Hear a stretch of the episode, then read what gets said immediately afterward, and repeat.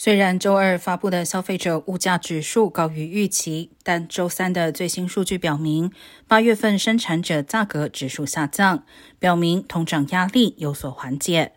衡量批发价格水平的生产者价格指数 PPI 较上个月下降百分之零点一，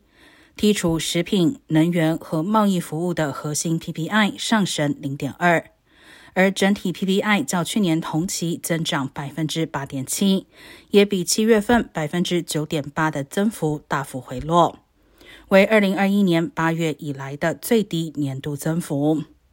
PPI 通常被认为是一种前瞻性通胀指标，能够根据它来预测最终到达消费者手中的商品和服务价格。